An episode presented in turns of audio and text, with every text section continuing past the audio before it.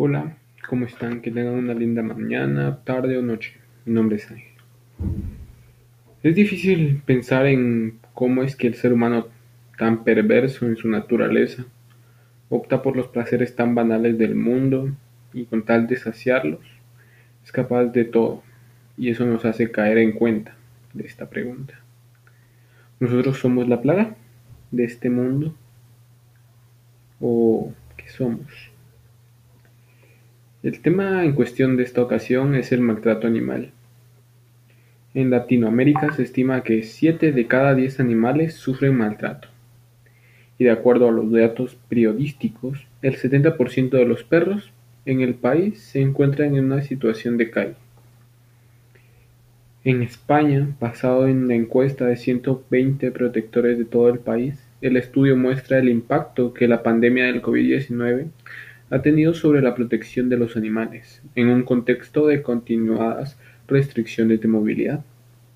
En los últimos años es habitual tener como mascotas tortugas, insectos u otras especies. Por eso el estudio indica que no solo se están maltratando y abandonando gatos y perros, sino también otro tipo de animales. Caemos en cuenta de que el mundo se está torciendo siempre ha estado torcido, pero cada vez nos acercábamos más a un límite del cual no se puede regresar.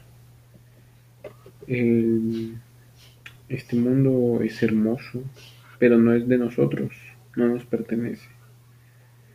Le pertenece a sus seres vivos, a los que ya estaban antes de nosotros, a las especies que conservan este mundo que son los animales. El maltrato animal se podría decir que casi es una de las peores actos del ser humano. E en esta parte también podemos incluir el maltrato infantil. Para mí son lo más bajo que puede caer un hombre, es lo peor de lo peor. Porque meterse con personas, con animales indefensos, es una cobardía. Es como decir, voy a matarlos. Eh, tenemos que evitar perder nuestra humanidad o empatía para poder rescatar este mundo de su fin. Una vez un escritor francés dijo que el siglo XXI sería salvado por el espíritu o simplemente no sería y con no sería se refiere a que sería el fin.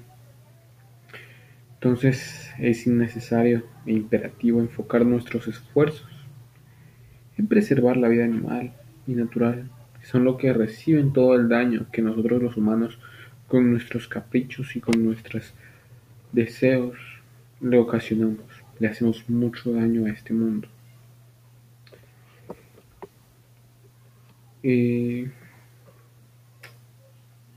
yo sé que en algún momento de la vida todos hemos pensado, pobre animal, pobre niño.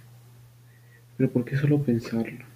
Vivimos en una sociedad tan acomedida que con el hecho de pensarlo y de difundirlo ya estamos haciendo un cambio.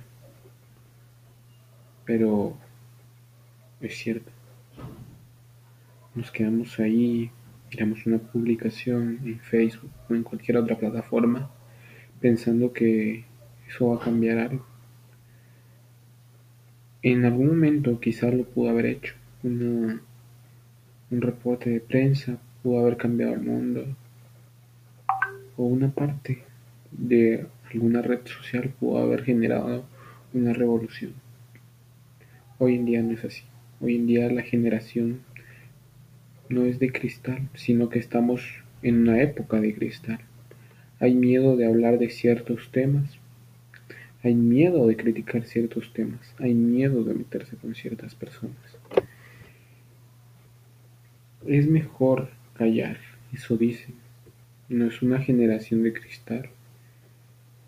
Es una época de cristal en la que uno puede bajar un dedo y evadir cientos de problemas en el mundo